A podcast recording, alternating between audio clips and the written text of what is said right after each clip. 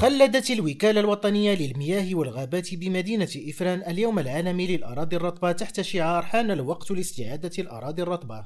وتعتبر مدينة إفران أول مدينة مغربية تمنح لها شارة مدينة الأراضي الرطبة.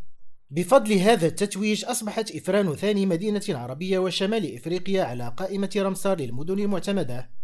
وهو ما يشكل اعترافا بالتزام المدينة بحماية أراضيها الرطبة.